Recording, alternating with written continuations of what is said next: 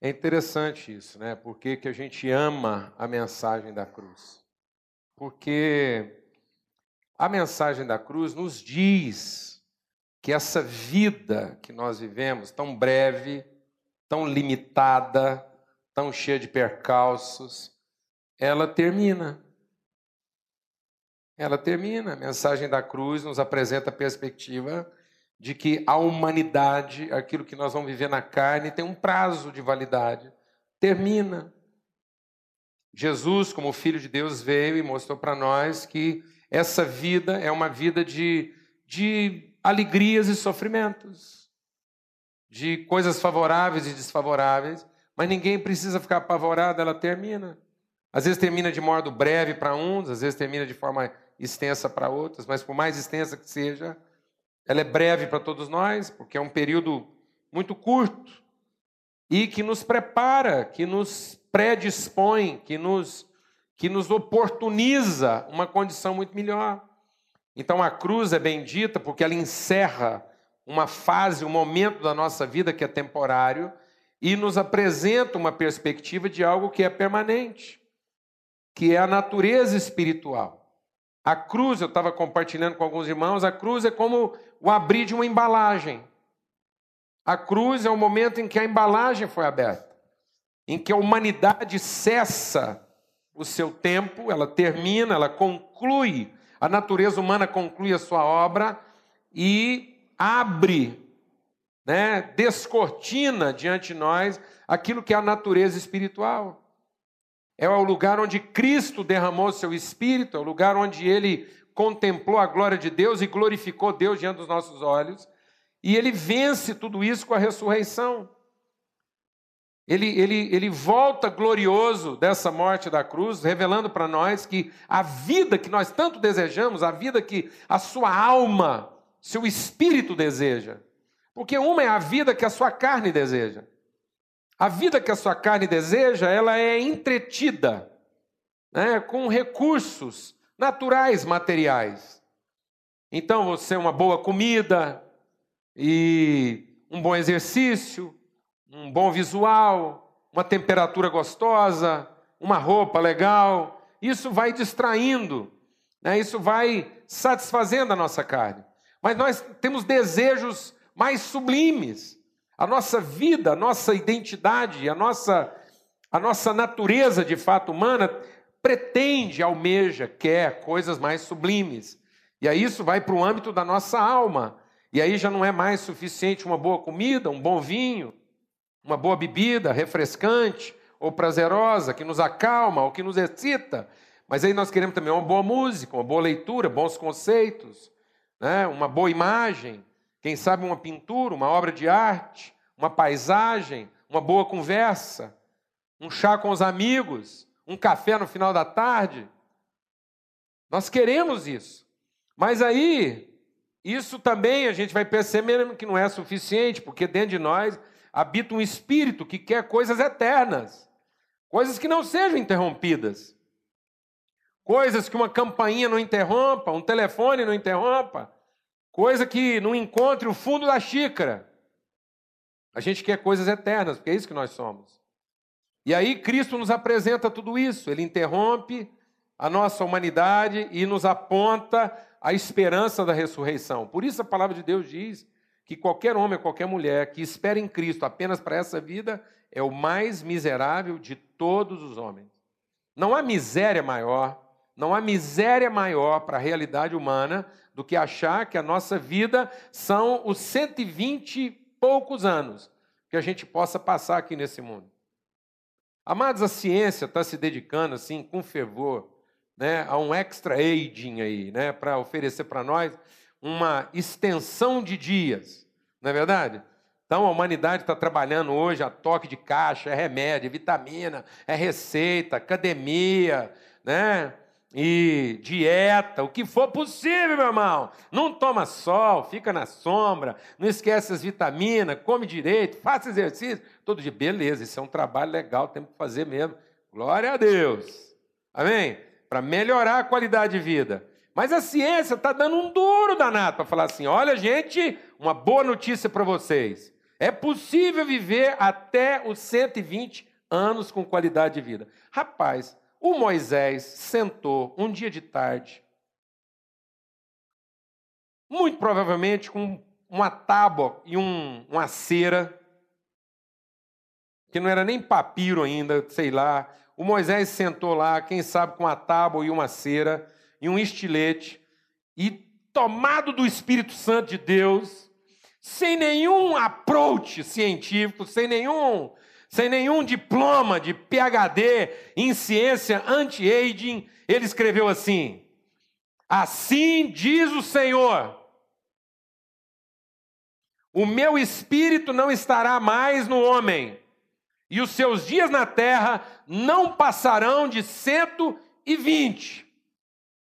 Ponto. Glória a Deus, amado. Beleza. Está lá em Gênesis, capítulo 6. Amém? Você sabe há quantos anos Deus falou que o homem não ia passar de 120? Nós estamos no prejuízo, amado, porque ele já falou que era até os 120. Tem mais de 3 mil anos, que era para a gente já saber disso. Mas também disso não passa, amado. Glória a Deus. Amém. Hoje na Inglaterra já existe um milhão de pessoas com mais de 100 anos.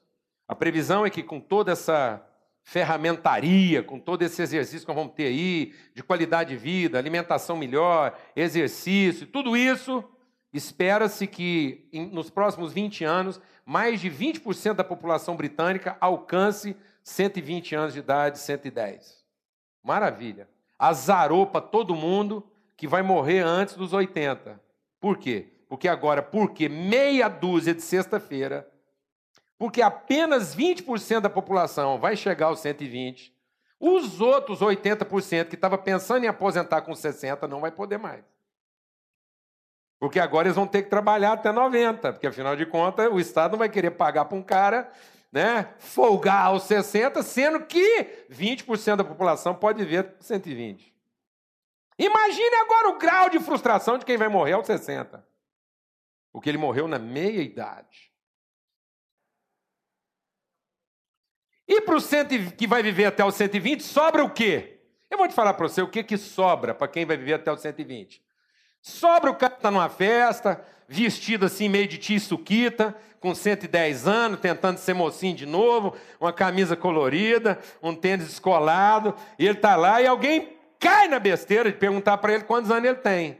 Ele fala, 110. Fala, não, mas tão lúcido ainda. Que é isso que sobra para quem está com 110. O cara fez uma força danada para chegar com 110 anos. Aquela tia fez nada de extravagante, segurou a onda, tá ali, vigorosa com 110 e ainda tem que escutar toda semana. Não, mas você está tão lúcida ainda, se comunica tão bem com a gente. Eu quase entendo o que você está falando. Só me entende? Deus misericórdia. Deus misericórdia, amados. Você crê em Cristo. Você está aqui porque você crê em Cristo. Você crê em Deus, então você crê na ressurreição dos mortos. Amém, amados? Nós cremos que a vida vai muito além desses poucos anos vividos. E que, na verdade, esses poucos anos vividos aqui é para a gente viver a maior de todas as experiências que o ser humano pode viver a experiência de aprender a amar. Nós não estamos aqui para ter sucesso financeiro. Nós não estamos aqui para ser o maior latifundiário que a humanidade já conheceu. Nós não estamos aqui para acumular recursos. Nós não estamos aqui para contar histórias de distrair alguém num sábado de tarde só porque não tem mais nada para fazer. Amém, amado? Nós não estamos aqui para contar nossas proezas, nós estamos aqui para viver a maior experiência que está reservada ao ser humano viver. Porque é a experiência que nos identifica com Deus. É a experiência que nos transmite a natureza de Deus. É a experiência que nos faz ser como Ele, exatamente como Ele. A experiência de amar. Amar. É tudo isso, amados. Na verdade, esse corpo que nós carregamos é apenas a embalagem, um invólucro. É apenas a ferramenta que nós temos para transportar de um lado para o outro e para viabilizar relações que nos ensinam o quê? Amar. Nós estamos aqui para fazer escola. Nós temos, quem sabe, 20 anos, 30 anos. Tem gente que vai muito antes, tem gente que vai bem depois. Tem gente que vai muito antes de quê? De ter aprendido a amar. E tem gente que vai muito tempo depois, porque vive 80, 90 e não aprendeu a amar. Mas tem gente que vai embora na hora certa, porque com 15 anos já aprendeu a amar. Tem gente que com 5 anos de idade já viveu o melhor de todas as suas experiências e está livre. Está tão livre de tudo que pode até ir embora. Porque já ficou completo. Já alcançou aquilo que tem gente que com cento e tantos anos de idade não alcança: a experiência de amar, de viver aquilo que é eterno. Porque a palavra de Deus diz que de tudo que vai sobrar, só vai sobrar uma única coisa: só vai sobrar o amor. Só o amor permanece para sempre. Essa é a nossa oportunidade, essa é a sua oportunidade de no tempo dessa vida, sua busca não tem que ser por saúde, saúde é muito bom, nós temos que buscar. Não é por dinheiro, dinheiro é muito bom, compra muita coisa boa, mas também compra muita coisa ruim. Dinheiro é bom, precisamos dele para pagar muita coisa. Mas essa não é a nossa busca. A nossa busca não é por conquistas, a nossa busca não é por títulos, a nossa busca não é nem por reconhecimento. A nossa busca é por ser capaz de reconhecer. Não é a capacidade de ser reconhecido por alguma coisa mas é a capacidade de saber reconhecer as oportunidades, as relações, as pessoas, as diferenças, os tons, as nuances. Amém, amado? Os estilos. Tem gente que plastifica tudo, tem gente que pasteuriza tudo, tem gente que enxerga todas as coisas de uma cor só, a cor da sua carência, a cor da sua insegurança, a cor da sua insatisfação. Todo mundo tem que ter sempre o mesmo tamanho, todo mundo tem sempre que agir da mesma forma, e ele é que tem que ser reconhecido por todo mundo à sua maneira peculiaridades só as dele. Mas não, amados, a nossa vida aqui nesse mundo é para aprender a amar, saber reconhecer cada um na sua forma, no seu ritmo, no seu tom, na sua cor, na sua fala. Amém? E aquilo que às vezes é tão precioso para nós é só a embalagem, é só o invólucro. Mas o melhor mesmo é o que está lá dentro. Eu sei, todo mundo aqui é adulto, eu sei que você já viveu experiência como eu vivo. Quando você vai num supermercado e pega alguma coisa que tem uma embalagem fantástica. E você às vezes até paga caro pela embalagem, você fala, puxa, isso aqui é, deve ser alguma coisa da hora. Propaganda em cima, né? um cara muito legal, bem resolvido, fazendo propaganda daquilo, uma mulher muito bonita, aquela mulher que toda mulher queria ser e que todo homem gostaria de ter, está lá falando que aquele produto é bom. De repente, você abre a embalagem e é nada. Frustração, gosto de ovo podre, aquela coisa assim, paguei caro, senso de ter sido enganado, né? coisa triste. Outra coisa é aquela experiência fantástica, que você está ali, como quem não quer nada, descobre alguma coisa, não tem uma propaganda em cima, às vezes está na terceira prateleira de cima para baixo. Alguém sabe o que eu estou falando? Não. Você nunca nem ouviu falar. Vai lá, olha, abre e a surpresa é maravilhosa.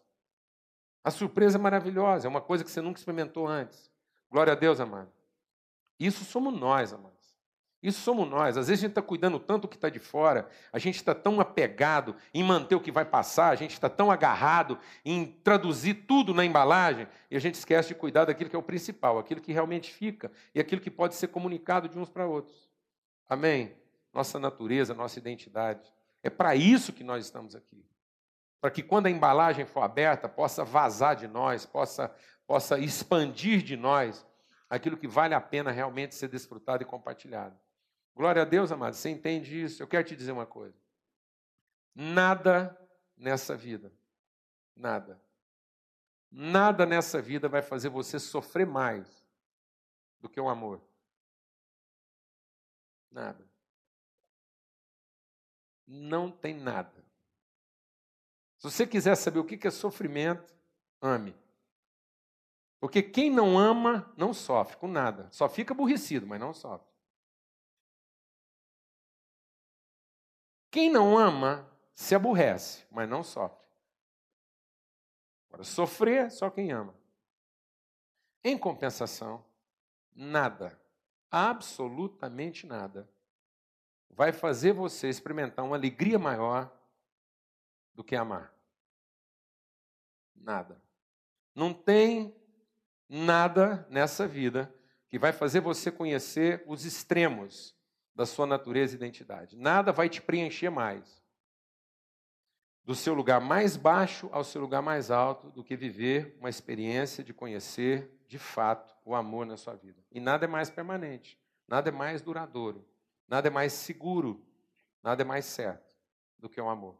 O amor é mais forte do que a morte, o amor é mais poderoso do que o ciúme, o amor é mais puro, mais digno do que a joia mais preciosa. Amém, amado? E o amor resiste a tudo. O amor resiste a tsunami, o amor resiste a tempestade, o amor resiste uma quebradeira. Quem ama dá conta até de ficar quebrado, sem um tostão, e está lá, amando. Glória a Deus, amado.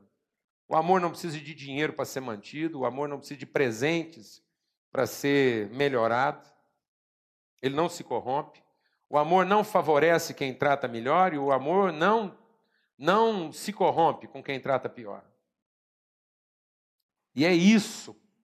Coloca isso uma vez por todas na sua cabeça. Nós não temos outra promessa da parte de Deus. Todas as promessas de Deus é para que em tudo que nós vivemos, esse tempo da nossa existência, seja para que nós sejamos aperfeiçoados no amor. É isso que Deus quer. Essa é a salvação da nossa alma. É aí que nós vamos encontrar a salvação da nossa alma. Amém, amado? Amém. Você crê nisso? Tem gente que acha que o poder de Deus é para operar milagres e resolver problemas. Tem gente que acha que toda a fé que nós temos é para usar o poder de Deus no sentido de tornar a nossa vida um pouco mais favorável, um pouco mais fácil de ser vivida. E não é, amado. Todo o poder de Deus está à nossa disposição para tornar a vida um pouco mais suportável enquanto nós vamos aprendendo a amar. E cada vez que a gente vai aprendendo a amar, a gente conta um pouco menos com esse poder de Deus no sentido de tornar a vida mais favorável. Vou repetir. Quanto mais amadurecido no amor, de menos milagre você precisa. Glória a Deus. Amor. Amém? Quanto mais amor a gente conhece, quanto mais maturidade de amor, menos milagre a gente solicita. Porque mais preparado a gente está para enfrentar as coisas como elas são e do tamanho que elas vêm. Glória a Deus, amado. Porque nós estamos maduros. Então, quanto mais amor na nossa vida, amado, menos proteção. Amém? Amém, amado? Porque nós estamos mais seguros daquilo que a gente está enfrentando. É interessante isso, porque um dia Jesus falou lá para o povo de Jerusalém. Jesus chegou para o povo de Jerusalém, bem que podia ser a gente. E Jesus falou assim: Olha, se os milagres que vocês estão vivendo tivessem sido feitos para Sodoma e Gomorra, eles tinham se arrependido. Portanto, no dia do juízo, Sodoma e Gomorra vão ter vantagem sobre vocês. Olha, Sodoma e Gomorra foi destruída, uma cidade pervertida e corrompida. Foi, foi afundada numa erupção vulcânica, totalmente destruída, da noite para o dia. E sabe por quê? Porque quando Deus operou os milagres naquela cidade, eles não se arrependeram. E agora ele diz: Eu estou fazendo milagres na vida de vocês todo dia. Eu estou fazendo tudo que vocês me pedem. Fica doente, eu mando a cura. Mas aí eu mando a cura, vocês ficam doentes de novo e acham que a solução é ser curado de novo. O que você fez com a primeira cura? Você tinha um problema com seu marido, com a sua esposa, eu fui lá e te ajudei a resolver. E depois disso, como é que você ficou? Você ficou melhor? Você cresceu? Você ficou mais maduro? Aprendeu a amar? Está mais seguro? Ou você simplesmente se preparou para quando enfrentar o outro problema, ficar pedindo que eu também resolva por você? E Deus está falando: o que você quer de mim? Você quer milagres? Ou você quer se arrepender? Você quer que continue sempre resolvendo seus problemas, suas pendengas? Ou você quer aprender a lição e de uma vez por todas saber o que? Amar. Amado, não é de mais milagre que nós estamos precisando. Você sabe de que nós estamos precisando, amado? É de aprender a amar. Às vezes pinta um doente na casa da gente, a primeira coisa que a gente pensa é que nós estamos precisando do quê? Do milagre.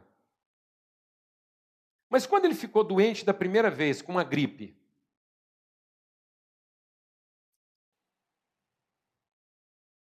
né? Às vezes um filho fica doente, o marido fica doente, a mulher fica doente uma doença grave. Mas tá bom. A primeira vez que essa pessoa ficou doente de uma gripe e foi curada, o que, que a gente fez? Fez um culto para Novalgina, não foi, amado? Hã? Não foi um culto para Novalgina? Não é? É assim que a gente faz.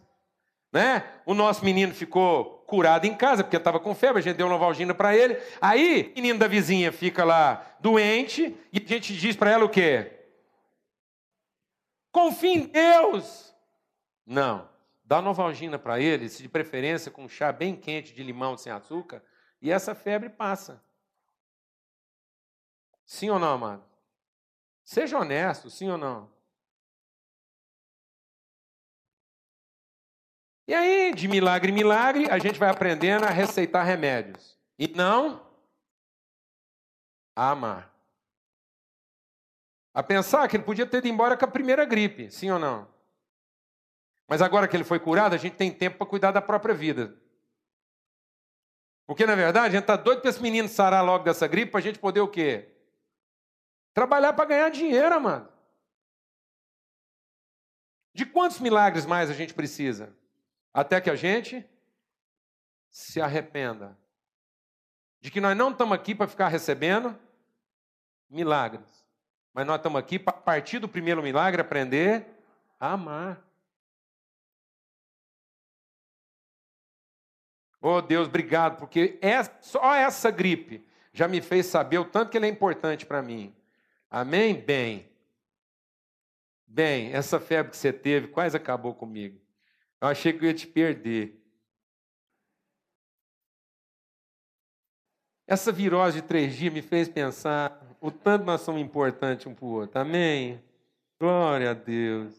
Você tem meu tempo, meu coração, minha paciência. Ninguém pode contrariar quem está doentinho. Glória a Deus, amado. Ou é mais ou menos assim: bastou você ficar bom para me aborrecer. Está achando o quê? Que só porque você pode ficar doente, eu vou amolecer com você? Eu quero mais, pega outra virose. Você vê o que é bom. Vê lá se eu vou levar chá para você. Amados. Amados. O tempo é curto. São no máximo 120 anos. Se não aparecer ninguém para falar que você ainda está lúcido. Eu falo essas coisas aqui e o povo fica achando que essas coisas acontecem lá em casa. Você não precisa ficar achando isso, não. Você pode ter certeza. Se alguém aqui tem dúvida, você é bobo. Ora, ora. Ou a chapa não esquenta para todo lugar. Que isso, amado? Do que, que nós somos feitos? Nós somos feitos de uma embalagem que enferruja.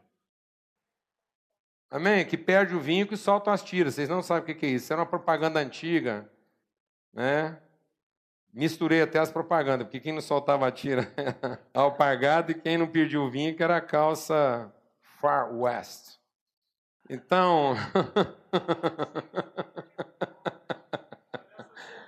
É, naquele tempo não era Far West, era Faroeste mesmo. Né? A gente escrevia com U. Então, eu queria ler com vocês o que está lá em 1 Pedro. 1 Pedro, capítulo 1, verso 3. Bendito seja o Deus e Pai de nosso Senhor Jesus Cristo, que, segundo a sua grande misericórdia, nos regenerou para uma viva esperança pela ressurreição de Jesus Cristo dentre os mortos, para uma herança incorruptível, incontaminável, imarcessível, reservada nos céus para nós. Amados, nós estamos aqui para desenvolver no nosso coração uma esperança que não se corrompe. Amém? Uma esperança que não se desfaz.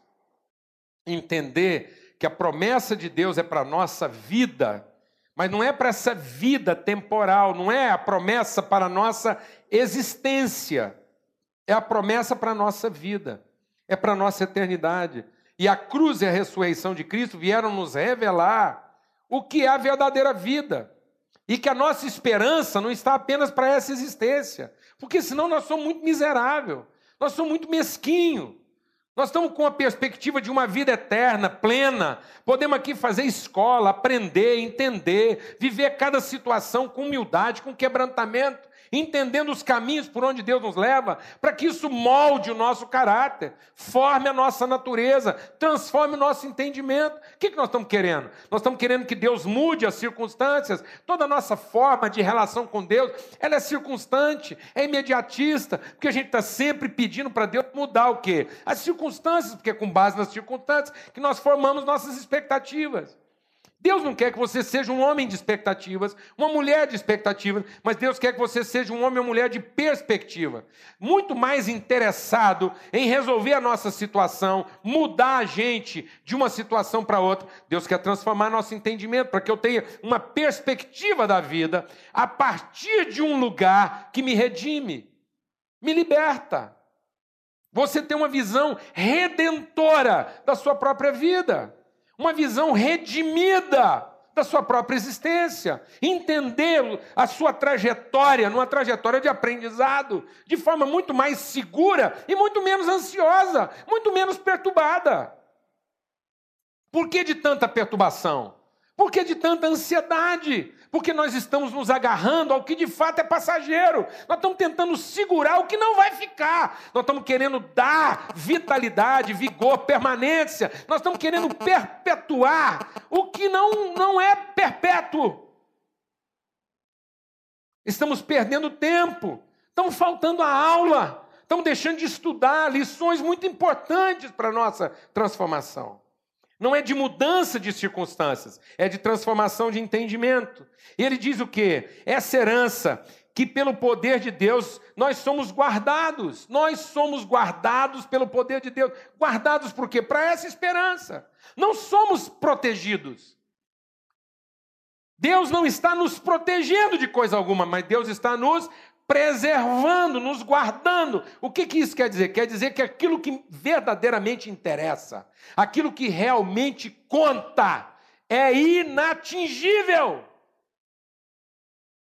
Qualquer que seja a sua situação, qualquer que seja o seu problema, enfrente isso sem ansiedade, porque aquilo que realmente interessa, de tudo que você está sofrendo, aquilo que realmente interessa, aquilo que realmente conta, aquilo que realmente precisa ser guardado, Deus está se encarregando de guardar por você.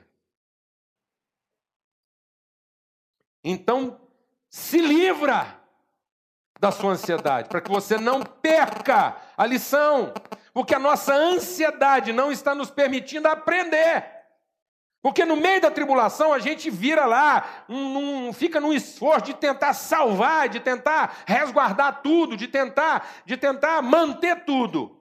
E a gente acaba não prestando atenção ao que realmente interessa.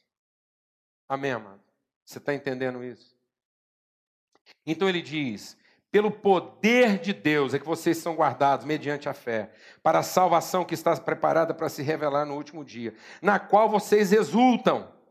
Exultam, ainda que por um breve tempo esteja, seja necessário, ainda que por um breve tempo seja necessário, vocês serem entristecidos por várias provações.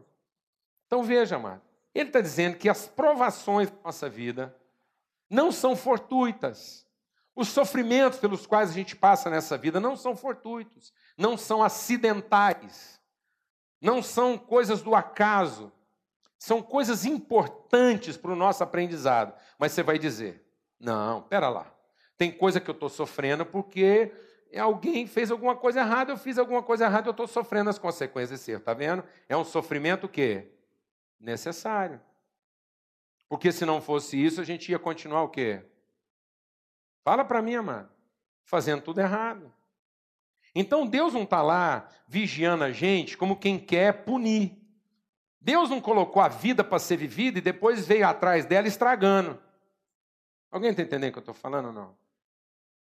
Então o povo fica perguntando: onde é que está Deus quando aconteceu isso? Onde é que está Deus, amado?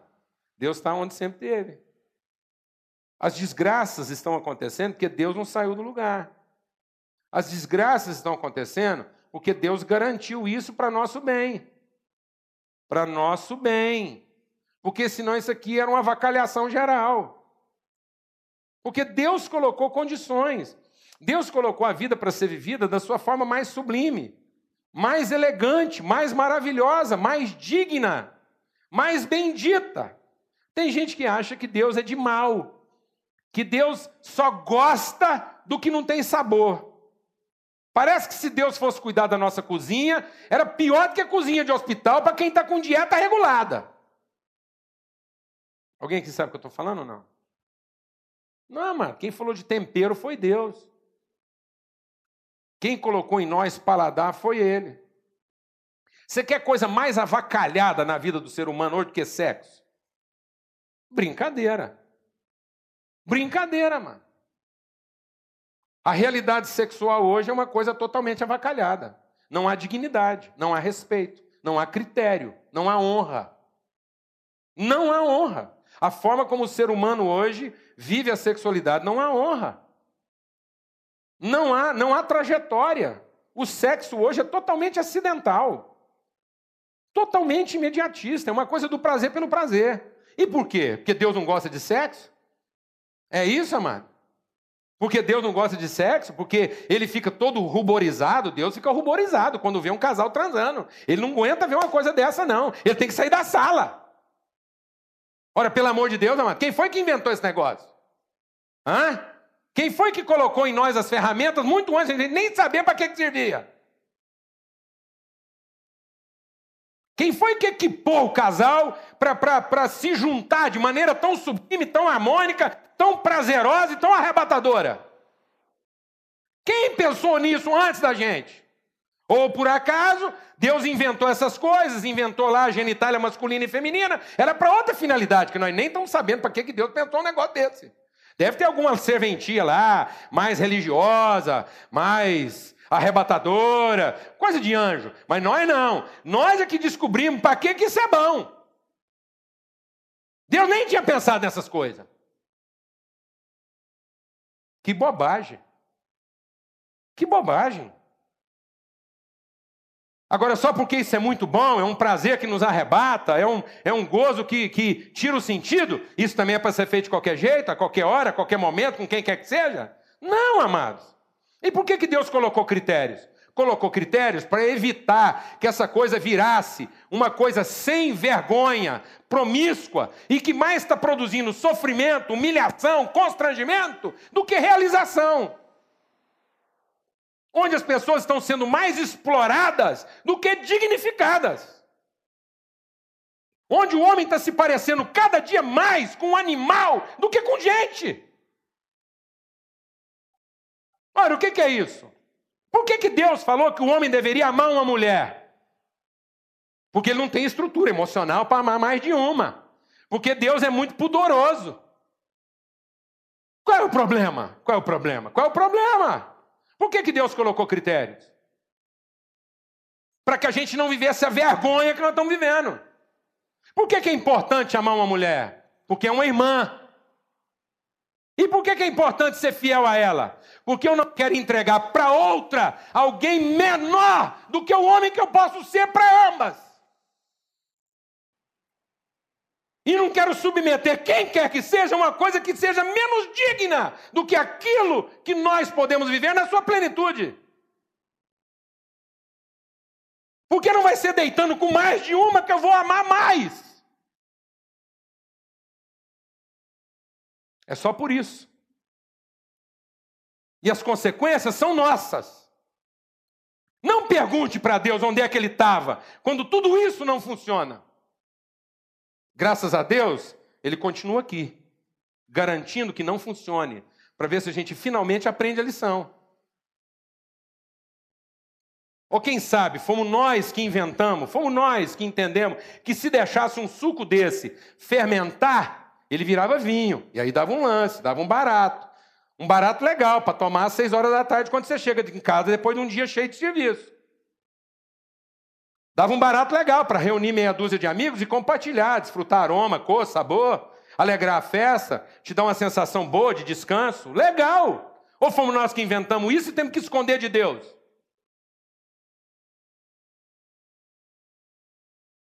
Agora, ele falou para nós o seguinte: muito bom, é gostoso, faça isso com seus amigos, mas nunca chegue no fundo do copo. Porque o que é brilhante no começo esconde uma cobra venenosa no fim. Quem disse que era para chegar ao fundo de dez copos?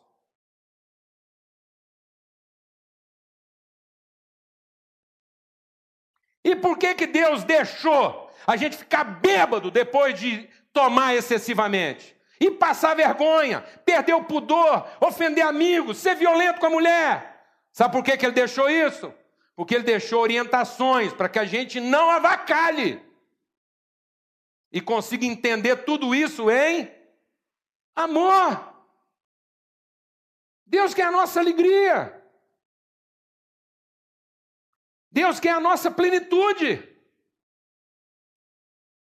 Ele é que criou tudo isso. Para que a gente vivesse com medo? Não, para que a gente tivesse respeito. Para que a gente aprendesse valores como honra, dignidade, renúncia. E quando Deus pede sacrifício, Ele não pede sacrifícios para Ele. Deus diz que tem uma coisa que Ele abomina, são aqueles que fazem sacrifícios para Ele. Nem para mim eu devia fazer sacrifícios. O sacrifício só tem sentido quando ele é feito em favor de alguém ou de uma relação.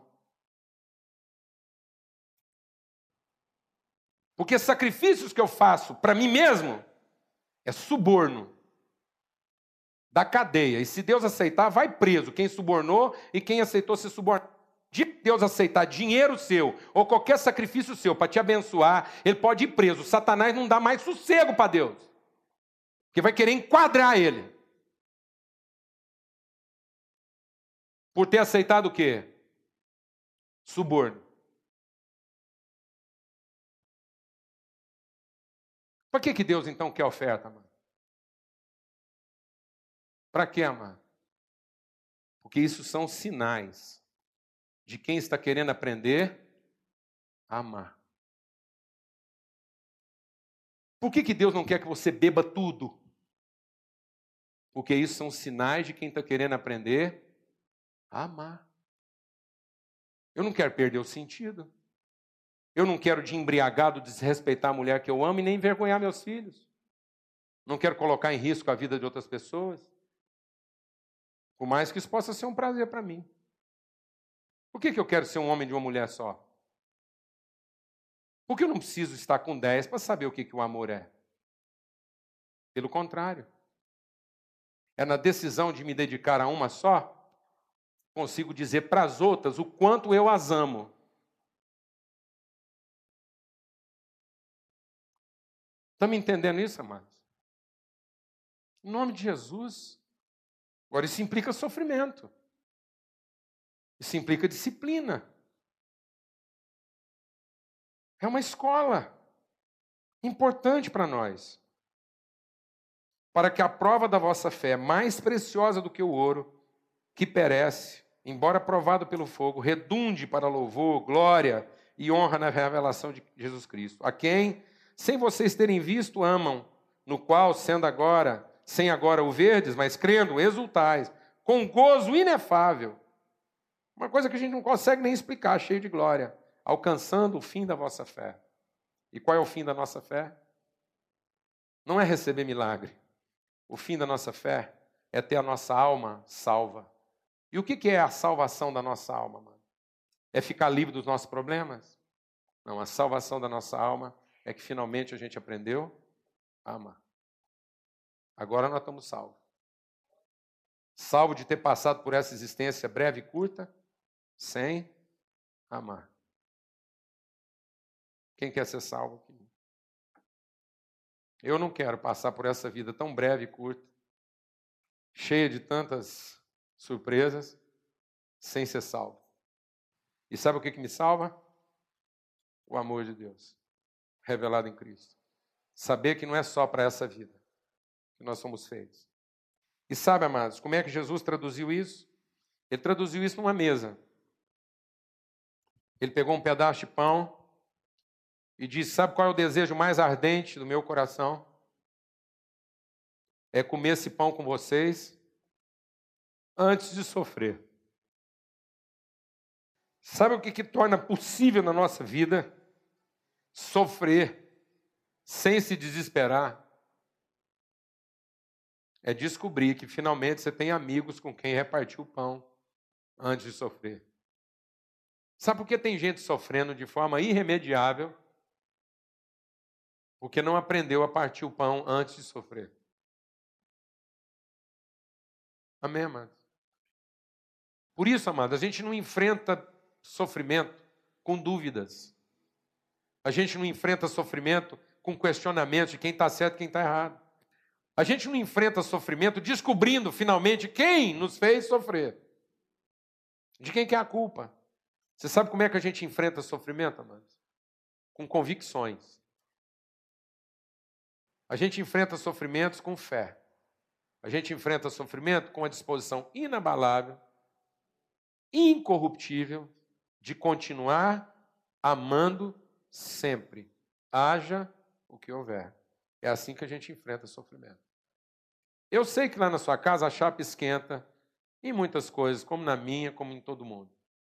Toda hora a gente tem uma coisa que a gente às vezes não concorda, que a gente não gostaria que fosse daquele jeito, não é verdade? E a gente tem a tendência de toda vez que está enfrentando um problema, a gente querer tratar problema com, com argumento. A gente quer enfrentar sofrimento com argumentação. A gente quer enfrentar sofrimento com, com, com investigação, com debate, com confronto. Sabe como é que Jesus enfrentou isso? Ele enfrentou isso com reafirmação. Reafirmação. Ele chamou os seus discípulos momentos antes de enfrentar o pior do seu sofrimento. E o pior sofrimento de Jesus não foi a coroa de espinhos. Pior sofrimento de Jesus não foi a cusparada, não foi as bofetadas. O maior sofrimento de Jesus é que ele sabia que ia ser traído pelos seus melhores amigos. O sofrimento dele era saber que, mesmo amando incondicionalmente, isso não o protegia de ser traído, de ser abandonado. Amém, amado? Mas mesmo assim, ele só conseguiu enfrentar isso porque antes de sofrer, ele foi lá e renovou seus vínculos e seu compromisso com esses amigos. É assim que você vai enfrentar o sofrimento da sua casa. Não vai ser com mais questionamento, não vai ser com debate, não vai ser com argumentação, não vai ser com juízo, não vai ser com condenação, não vai ser com punição, não vai ser se escondendo da pessoa, não vai ser privando essa pessoa do seu amor. Pelo contrário, você quer enfrentar o sofrimento da sua casa? Então prepare uma mesa para ela. Reafirme seus compromissos. Renove seus vínculos.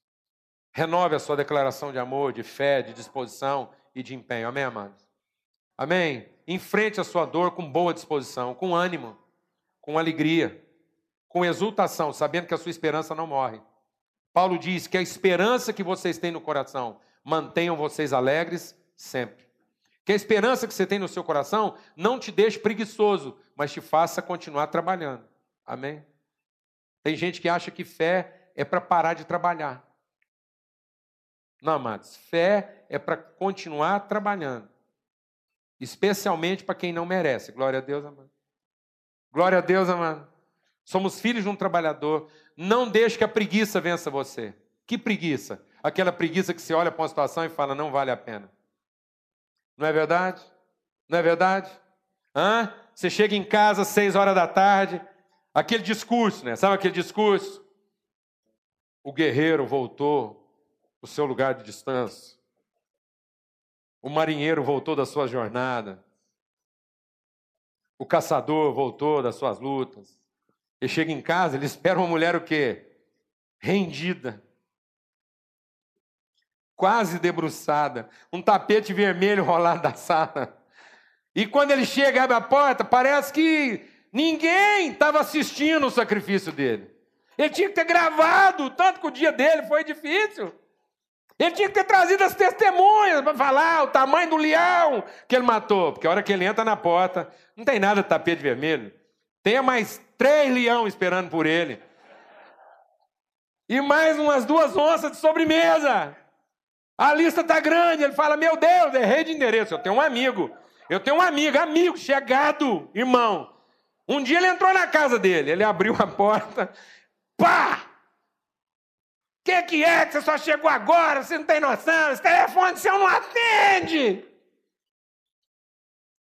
O cara gastou lá, a ciência levou 100 anos para desenvolver um celular. Você põe ele no silencioso, o que, que adianta? Essa porcaria! Ele com a mão na maçaneta. Sinto muito. Errei de endereço. Vou voltar e vou entrar de novo. E saiu. Quando a porta esperou 10 minutos, abriu de novo. E aí, estou na casa certa? É, mas a gente gostaria desse tratamento, mas nem sempre é assim que vai ser, não. Sabe o que você faz? Vou te contar. Enfrenta isso com bom ânimo, amor, alegria. Essa parada é sua, você vai dar conta. Encara. Encara, encara não te deixa vencer pela preguiça. Fechar a porta e sair, preguiça. Vai trabalhar. Você achou que às seis horas ia parar? Agora começou o melhor serviço. Amém, amado? Não para. Mulher fez de tudo. Rumou, tomou banho, fresquinha, caprichou, fez a comidinha que ele gosta, chega aquele estrupice, nervoso. Sabe lá com quem? atropelando tudo, dando resposta errada. Um outro amigo meu, chegado, amigão. A mulher, amigo, chegado. Amigo mesmo, lá em Portugal, tadinho. Chega em casa, a mulher dele preparou clima. Clima. Vestiu uma roupinha assim, leve. Daquelas que você não sabe se ela está vestindo ou está tirando. Que as coisas. Está lá toda arrumadinha, apagou as luzes, jantar à luz de vela. O cara abriu a porta. Fala, não, man. Fala, não. Acabou a luz?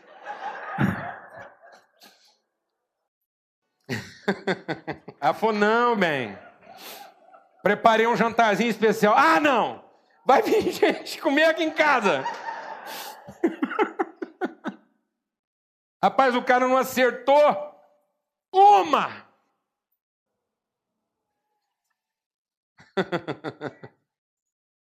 é desse jeito. Sabe o que você pode falar para uma mulher dessa? Vence a preguiça e vai trabalhar. Vai trabalhar.